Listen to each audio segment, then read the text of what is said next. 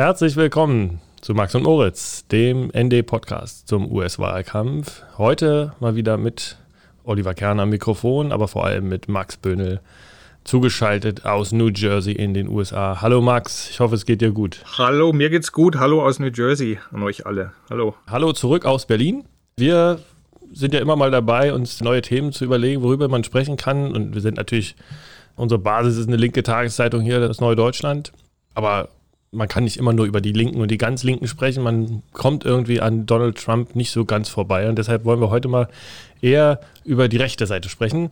Passt ja auch bei einer linken Tageszeitung immer mal dazu und auch bei dem linken Podcast. Ich glaube, man kann mit Fug und Recht behaupten, dass die Republikaner in den USA zurzeit ein bisschen, sagen wir mal, die Hosen voll haben, was so die Umfragewerte ihres Spitzenkandidaten Donald Trump im Vergleich zu Joe Biden betrifft. Er liegt auch weit zurück und hat irgendwie kaum Momentum, wo es heißt, dass er vielleicht näher rankommen würde. Ein jüngstes Beispiel dafür, dass er das Ruder rumreißen wollte und es wieder nicht geklappt hat, ist die äh, Wahlkampfveranstaltung in Tulsa, Oklahoma am letzten Wochenende. Und darüber wollen wir heute mal ein bisschen sprechen. Max Tulsa sollte so eine Art triumphale Rückkehr des Showpräsidenten werden. Dann aber war die Halle nur halb voll und die Welt lachte über den Präsidenten, der zuvor eine Million Fans angekündigt hatte. Sag mal, was ist denn da passiert? Ich wollte kurz was sagen zu dem, was du, womit du eingeführt hast, nämlich an Trump kommt man nicht vorbei. Und auch ein linkes Medium müsse das abdecken. Ich würde darauf bestehen, dass gerade ein linkes Medium wie das Neue Deutschland sich vorrangig befassen muss mit der Rechtsentwicklung, mit dem Abbau von demokratischen Rechten und vor allem dann, wenn eine extreme Rechte an der Regierung ist, wie in den USA. Ich glaube, da brauchst du keine Angst haben, da werden wir gut weitermachen. Wir wollen nicht nur Entwicklungen abdecken, die in der Linken vonstatten gehen, sondern wir müssen halt, was rechts und ganz rechts abläuft, äh, analysieren. Also zu der Veranstaltung. Die Karten zu dieser berühmt-berüchtigten Veranstaltung, die konnte man nicht kaufen, die konnte man nur reservieren. Und das sprach sich in den Tagen davor in den sozialen Medien ganz schnell rum, vor allem in solchen sozialen Medien, auf denen sich Jugendliche und junge Erwachsene am liebsten austauschen, also zum Beispiel TikTok oder Snapchat. Da haben also wohl Tausende von jungen Amerikanerinnen und Amerikanern gezielt Tickets reserviert, um dann bewusst nicht hinzugehen und vor allem Anhänger von koreanischer Popmusik, von K-Pop, sollen dabei ganz besonders aktiv gewesen sein. Und die hatten eben ihr Vorhaben, diese Karten zu kaufen und dann nicht hinzugehen, auch noch per Selfie-Videos angekündigt. Genau das fanden im Nachhinein Journalisten raus und nicht nur das. Um an solche Veranstaltungskarten zu kommen, musste man sich mit der eigenen Telefonnummer anmelden. Und sehr viele Teenager gaben dann aber falsche Telefonnummern an, um ihre Identität zu verschleiern und ihre Daten nicht den Trump-Leuten preiszugeben. Der vermeintliche Andrang zu der Veranstaltung war also so groß, dass Trump auf Twitter von einer Million Menschen sprach, die nach Tulsa kommen würden und man dann sogar noch vor der Veranstaltungshalle zusätzlich Großbildschirme aufbaute, um die Zehntausende, die erwartet wurden, dann unterzubringen. Dann kam aber nur ein Bruchteil davon, 6200 und draußen blieb es ganz leer. Nun führte das dazu, dass Trump wirklich, im Englischen sagt man, he had egg on his face, also er hatte quasi Ei im Gesicht. Also er, er wurde ausgelacht und das ist nur wirklich was, das Donald Trump so überhaupt nicht ausstehen kann. Also wenn man ihm vorwirft, dass er 20.000 Mal lügt am Tag, äh, das äh, geht ihm am Hintern vorbei. Aber sowas, dass äh, wenn, wenn jemand irgendwie Witze über ihn reißt und wenn er irgendwie was ankündigt und dann, und dann passiert es einfach nicht, das kann er gar nicht ausstehen. Hat er darauf irgendwie reagiert oder was, was gibt er für ein Bild gerade ab? Also er muss so wütend wie kaum zuvor gewesen sein. Die Veranstaltung in Tulsa war von seinem Team ja zur Besänftigung seines Gemüts ausgedacht und orchestriert worden. Nach drei Monaten Abwesenheit vom Wahlkampf. Und dann das und, und zu einem Übel für Trump wurde dieser Flop dann auch noch groß ausgebreitet in den Medien und er wurde ausgelacht, was er also überhaupt nicht abkann. Trump machte dann alle möglichen dafür verantwortlich, angebliche Gewalttäter, Randalierer, die Demokraten, die Antifa und natürlich die Medien. Und ganz am Schluss tröstete er sich und seine Anhänger noch mit einer Lüge, dass seine Rede im rechten Fernsehsender Fox News angeblich einen neuen Zuschauerrekord erzielt habe mit so vielen Zuschauern wie nie zuvor. Da muss ich ganz kurz einhaken. Ich habe heute gelesen, dass es gar keine Lüge war, sondern dass Fox News wirklich zumindest an einem Samstagabend noch nie so viele äh, Leute hatte, die eingeschaltet haben. Das Problem daran ist nur, ich glaube, da waren ganz viele Leute dabei, die einfach nur mal gucken wollen, wie leer es wirklich ist. Also äh, die einfach schauen wollten, haben die Leute überhaupt Masken auf und äh, gibt es da Randale oder irgendwas. Ich habe gelesen, die Zahl stimmte, irgendwie 7,7 Millionen oder so für Fox News an einem Samstagabend. Das ist wirklich viel, aber natürlich nur, weil am Samstagabend sonst sowieso kaum noch jemand fernsieht. Und das nur irgendwie das Einzige war, was nur groß da war. Aber jemand hat mal geschrieben, was war denn das? Äh, der sagte irgendwie, es hat einen Grund dafür, dass wenn ein, ein Unfall auf einer Autobahnspur passiert, dass es auch auf der Gegenspur langsamer wird. Ja, also im Grunde wollten die wollten sicherlich auch einige Millionen zuschauen, wie, wie Trump untergeht.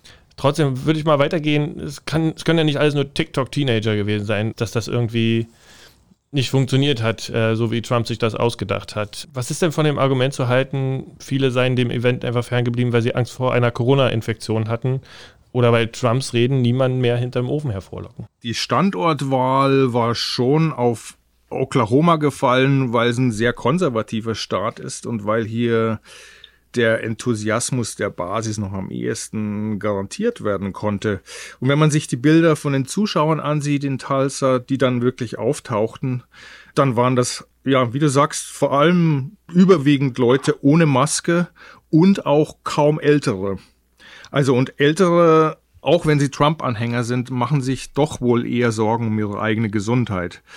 Ich denke schon, dass etliche Trump-Fans dann wegen Corona auch zu Hause blieben und sich seine Rede lieber auf Fox News anschauten und versuchten, die, diese Trump-Show zu genießen.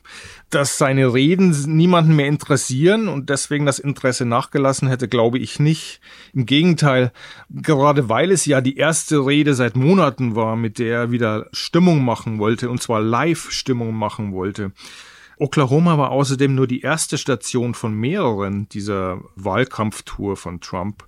Am Dienstag war in Phoenix in Arizona, das 2016 ja ebenfalls mehrheitlich für Trump gestimmt hatte. In Arizona schaute er sich seine großartige Grenzmauer an, die dort auf sein Betreiben hingebaut wird.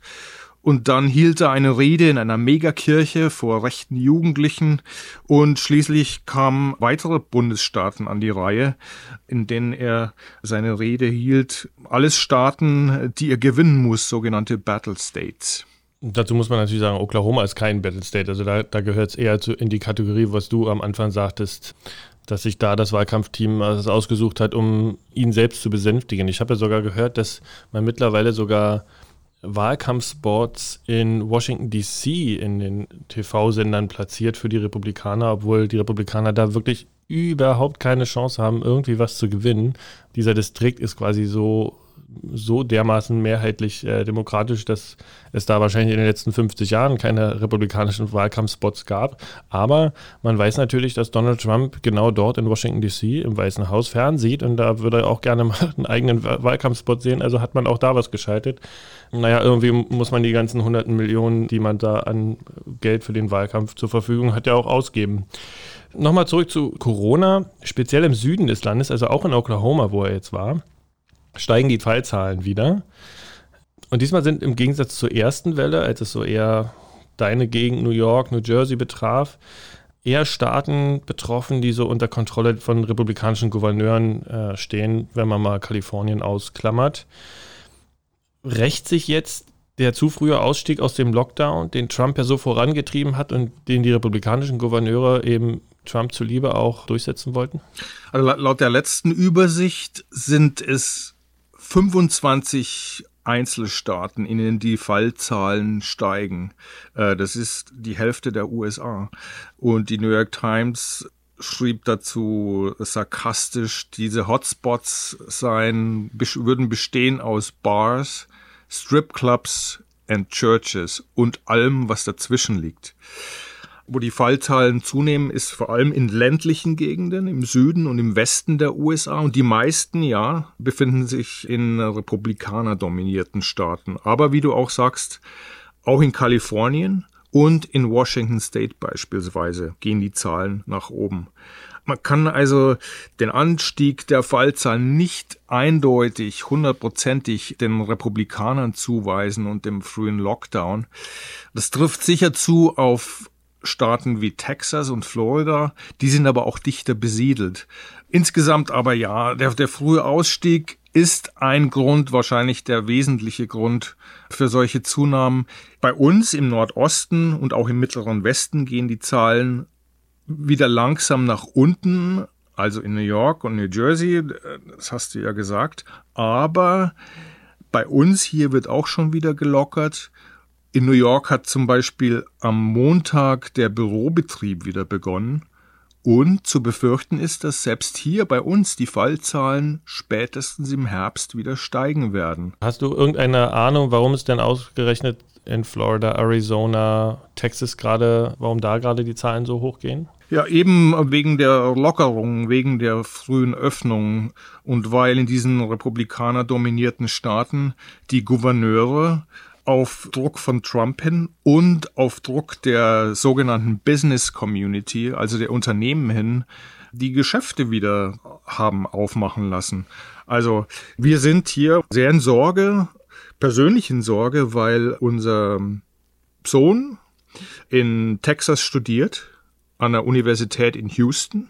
Unser Sohn ist seit März zu Hause bei uns und das Studium soll Ende August wieder aufgenommen werden. Aber Houston ist die viertgrößte Stadt in den USA und die Fallzahlen steigen dort seit zwei Wochen massiv an. Mein Sohn ist normalerweise in einem Studentenwohnheim untergebracht in der Nähe des Texas Medical Center. Das ist der größte Krankenhauskomplex der Welt. Und seit dieser Woche werden dort langsam die Beatmungsgeräte knapp. Und zwar 1400. Houston steht vor einer Gesundheitskatastrophe und mein Sohn weiß nicht, ob er dort wieder hin kann, ob er dort wieder hin soll. Wir sind da wirklich äh, fassungslos momentan. Dann eine ganz persönliche Note, seid bitte vorsichtig und dann äh, schickt ihn lieber ein halbes Jahr nicht dahin und macht noch ein bisschen Lockdown bei euch zu Hause. Kommen wir trotzdem zurück zum äh, politischen Alltag in den USA um mal wegzukommen von Corona und mal vielleicht doch hin zu der Frage, ob die Wähler für Donald Trump seine eigene Basis gerade noch so enthusiastisch ihn wählen würde, wie sie es vielleicht früher getan haben oder wie sie ihn früher unterstützt haben. Kurz vor, also wenige Tage vor der Veranstaltung in Tulsa, hatte der oberste Gerichtshof der USA die Diskriminierung von LGBTQ-Menschen für verfassungswidrig erklärt. Unter anderem auch der von Trump selbst nominierte Richter Neil Gorsuch war dieser Meinung. Könnte auch das jetzt ein Grund dafür sein, dass die Basis von Trump so langsam bröckelt, dass sie so eine gewisse Enttäuschung fühlt über ihren Kandidaten? Enttäuschung glaube ich ja, auf jeden Fall. Aber bröckeln, da bin ich mir nicht sicher. Viele dieser super konservativen, super religiösen waren und sind fassungslos, dass ausgerechnet Gorsuch dieses Diskriminierungsverbot unterstützt und dann auch noch begründet hatte, öffentlich begründet hatte. Denn Gorsuch war ja sozusagen das Geschenk von Trump an die Evangelikalen. Er hatte ihnen im Wahlkampf versprochen, dass er, wenn sie ihn wählen würden, dass er für sie einen stramm rechten obersten Richter ernennen würde, der dann bibelfeste Entscheidungen treffen würde. Das trat dieses Mal also nicht ein, aber die Fassungslosigkeit dieser Evangelikalen wird nur von kurzer Dauer sein, das meinen etliche Beobachter, denn diese rechtsreligiösen Kräfte sind ja weiterhin politisiert und werden sich deswegen nicht enttäuscht zurückziehen ins Privatleben oder in ihre Kirchen.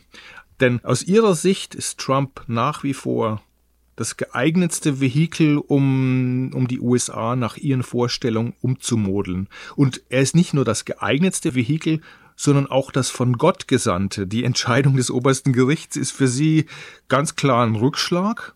Aber, und so denken diese Leute oder so empfinden diese Leute, aber Gottes Wege sind unergründlich und er stellt seine Schäfchen immer wieder auf die Probe und nur die Gläubigen, die nicht vom, vom rechten Weg abkommen, kommen irgendwann ins Himmelreich. Also ich würde sagen, insgesamt wird die Unterstützung der Evangelikalen für Trump deshalb aller Voraussicht nach kaum zurückgehen. Dann muss ich dich trotzdem nochmal fragen, wenn es da nicht bröckelt, wie erklärst du dir, dass Trump so zurzeit, dass die Hallen nicht voll werden? Okay, da haben wir jetzt über Corona gesprochen, aber dass auch in den Umfragen, äh, dass er da weit zurückliegt, auch viel weiter und auch stabil, auf stabilem Niveau viel weiter zurückliegt im Vergleich zu Joe Biden. Wenn man das wiederum vergleicht mit den Zahlen, die wir 2016 hatten, Trump gegen Clinton. Also er scheint es irgendwie nicht zu schaffen, den Rückstand aufzuholen.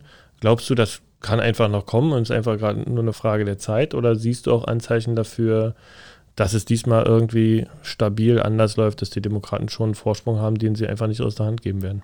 Zuerst mal zu den Evangelikalen. Die Evangelikalen sind der größte Wählerblock für Trump gewesen. Ich glaube, 91 Prozent aller Evangelikalen haben für Trump gestimmt und die machen ungefähr ein Drittel seiner Wählerschaft aus. Bleiben also zwei Drittel seiner Wählerschaft, die 2016 für Trump stimmten und nicht Evangelikale sind. Und ich glaube, dass in diesem Lager, in diesen zwei Dritteln, dass da Bröckeln zu beobachten ist. Das schließt Leute mit ein, die sich nicht unbedingt als Trumpisten bezeichnen würden, sondern vielleicht eher als moderate Republikaner, die 2016 nur deswegen Trump gewählt haben, weil sie Hillary Clinton nicht mochten, weil sie eine Frau ist, das schließt vermutlich Leute mit ein, die Protestwähler waren. Und diese zwei Drittel, in diesen zwei Dritteln, äh, glaube ich, ist es zum Bröckeln gekommen, äh, kommt es zum Bröckeln, weil Trump mit der Wirtschaftskrise und mit der Gesundheitskrise, Corona bedingt, keine Führungsqualitäten zeigt. Klar, äh, Joe Biden liegt vorne und er braucht bisher auch gar nicht viel zu unternehmen, um, um, um vorne zu bleiben momentan.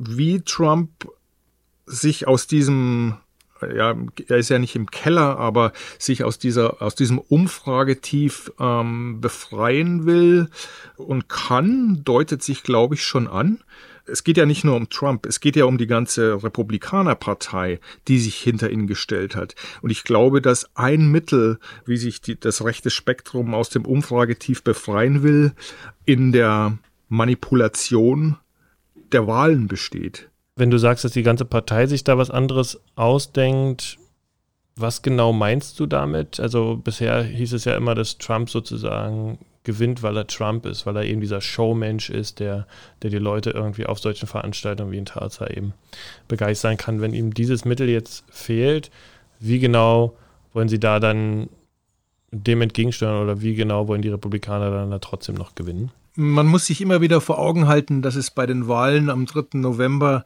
ja nicht nur darum geht, wer der nächste Präsident wird, sondern dass es auch um die Machtverhältnisse in der Legislative geht also im Abgeordnetenhaus und im Senat und noch weiter um Posten bis hinunter auf die kommunale Ebene. Und dann muss man sehen, dass Trump und die Republikanerpartei zusammenhalten. Dass Trump als Präsident die Macht hat, die Partei nach seinem Gusto auszurichten, quasi per Twitter-Meldung, indem er beispielsweise einen Republikanerpolitiker, der ihm gegenüber nicht loyal ist, beschimpft und damit dessen Karriere beendet. Auf diese Weise operiert er schon seit Anfang an im Weißen Haus, indem er dauernd Leute feuert, wenn er meint, sie stehen ihm im Weg. Und von innerhalb der Republikanerpartei gibt es zwar kritische Stimmen, aber keine signifikante Absatzbewegung. Um es auf einen Satz zu bringen, die Republikanerpartei ist Trumps Partei.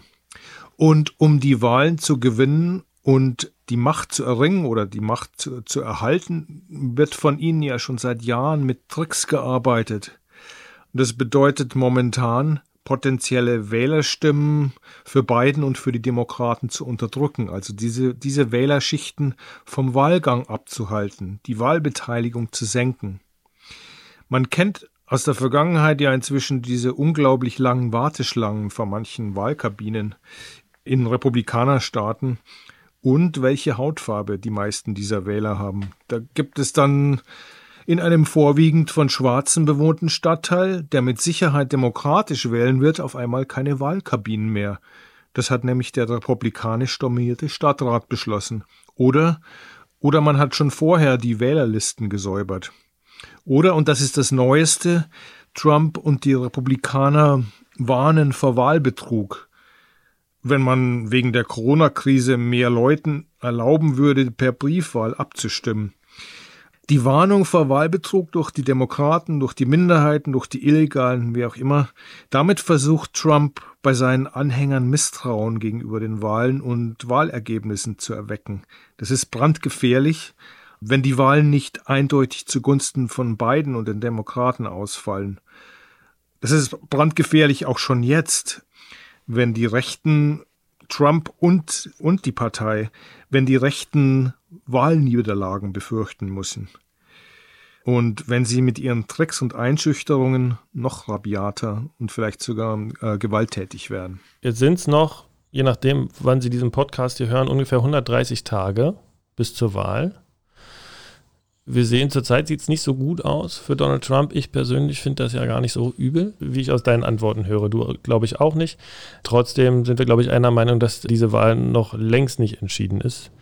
Und damit haben wir auch noch viele mögliche Themen, die wir in diesen nächsten 130 Tagen noch miteinander besprechen können. Ich freue mich aufs nächste Mal. Ich hoffe, Sie auch, liebe Zuhörer. Bis dahin bei Max und Moritz. Vielen Dank.